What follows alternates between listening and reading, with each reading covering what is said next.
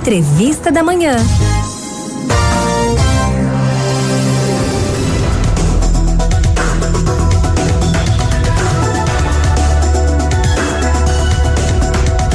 Dezembro é um mês de conscientização da prevenção do câncer de pele. Segundo o Instituto Nacional de Câncer, 185 mil novos casos surgem a cada ano. E a gente, só em 2020, 2.600 pessoas morreram em decorrência do câncer de pele. E é sobre prevenção e cuidados com a pele que a gente conversa hoje com a médica dermatologista, doutora Catarina Carvalho. Doutora, muito bom dia, bem-vinda aqui ao Manhã 105. Bom dia, obrigada pelo convite. Nós que agradecemos a sua disponibilidade, doutora. E a gente já começa conversando sobre a importância de, dessa campanha, né? É, a gente faz aí campanha do Outubro Rosa, Novembro Azul, e muitas vezes a gente esquece que há outras áreas do nosso corpo que também podem ter câncer, como por exemplo, câncer de pele. Exato, o maior órgão da gente é a pele, né? E aí o câncer de pele mais comum no mundo, não só no Brasil, é o câncer de pele. Então é um mês pertinente para a gente pensar nisso mesmo. Ô, doutora, quais os tipos de câncer que mais acomete as pessoas, o câncer de pele?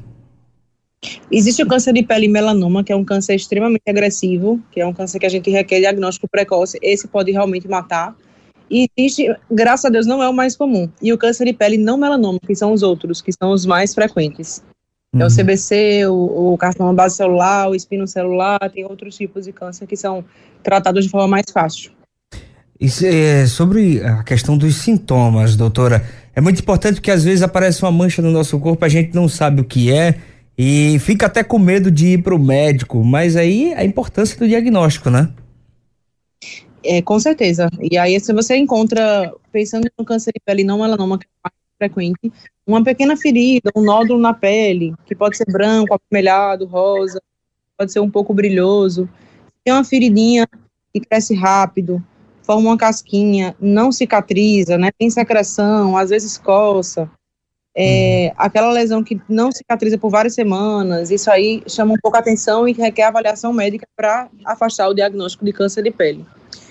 Em relação ao câncer de pele melanoma, que é o mais agressivo que eu falei, tem uma regrinha que está muito difundida hoje aí na internet, que é a regra do ABCDE.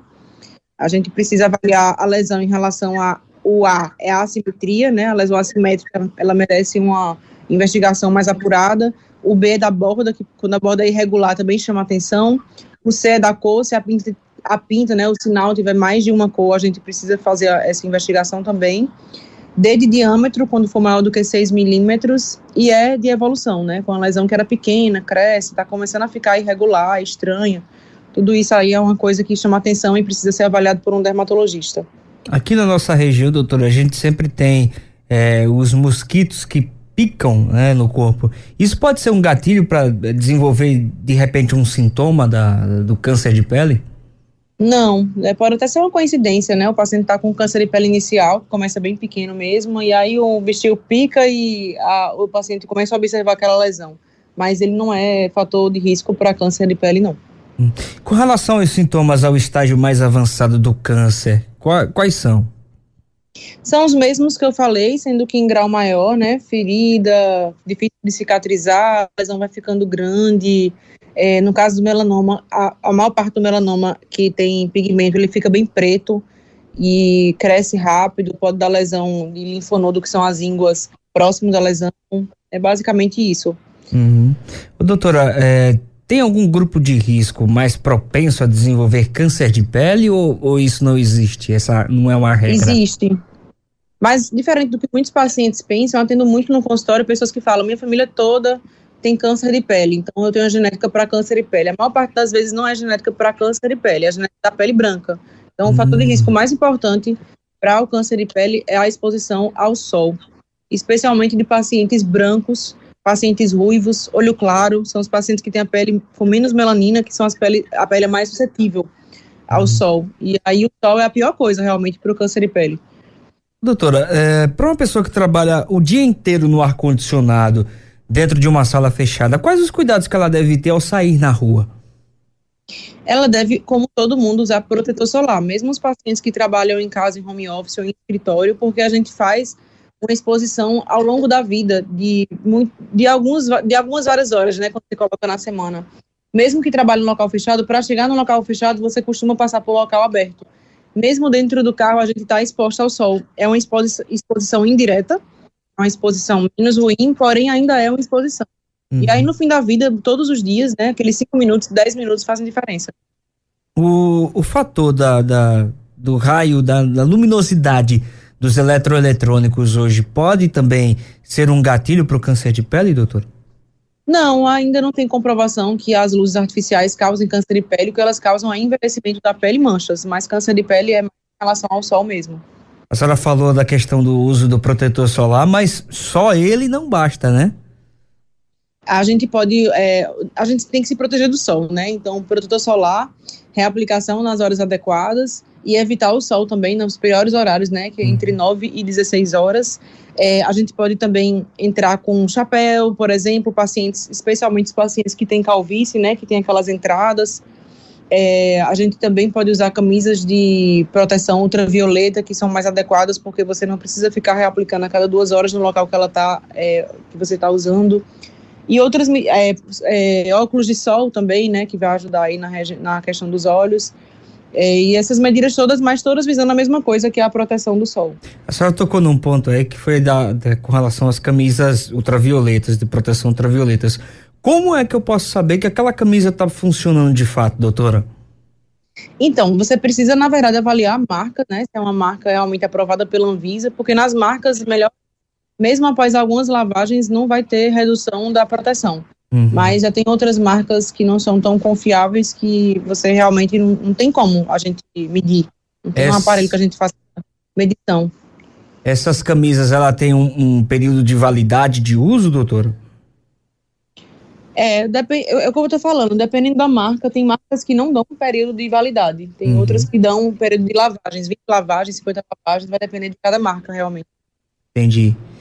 Doutora, com relação à cura, o tratamento e a cura do câncer de pele, é, o tratamento é muito dolorido, é, é, o tradicional, tem alguma inovação, alguma novidade nessa questão do tratamento? Graças a Deus que o câncer de pele mais frequente é o não melanoma, como eu falei, e o tratamento costuma ser bem simples, especialmente se a gente for diagnosticado no início do, do quadro.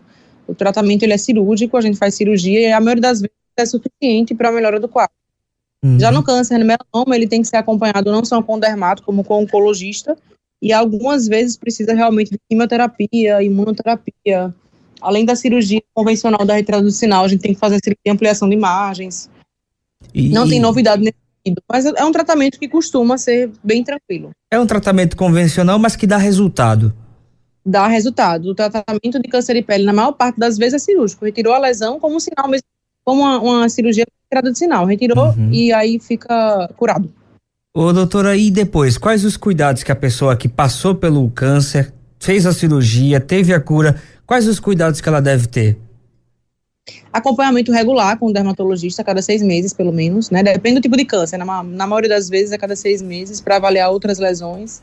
Um paciente que teve câncer de pele, ele tem mais chance de ter outro, é, não porque o câncer ele dá metástase, a maioria, a maioria não dá, mas porque um paciente que tomou sol o suficiente para ter um câncer numa parte da pele tomou sol o suficiente em outra parte que também pode ó, ocasionar essa lesão.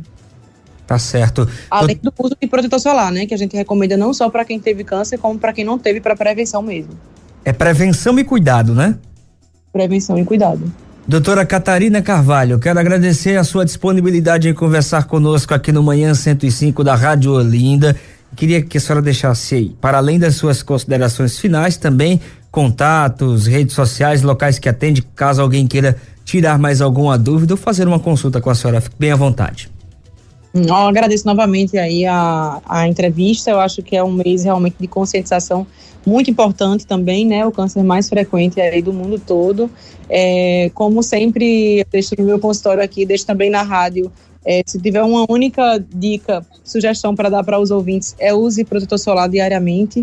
E em relação às minhas redes sociais, a minha rede social do Instagram é Catarina José Carvalho Dermato, tudo junto. Quem quiser me seguir, tirar alguma dúvida que ficou lá no direct, pode falar comigo lá. Eu atendo aqui no Shopping Recife, na Clínica Pele. Os contatos estão todos no meu Instagram. Tá certo, doutora. Um grande abraço, um bom trabalho e um bom final de semana desde já. Obrigada para você também.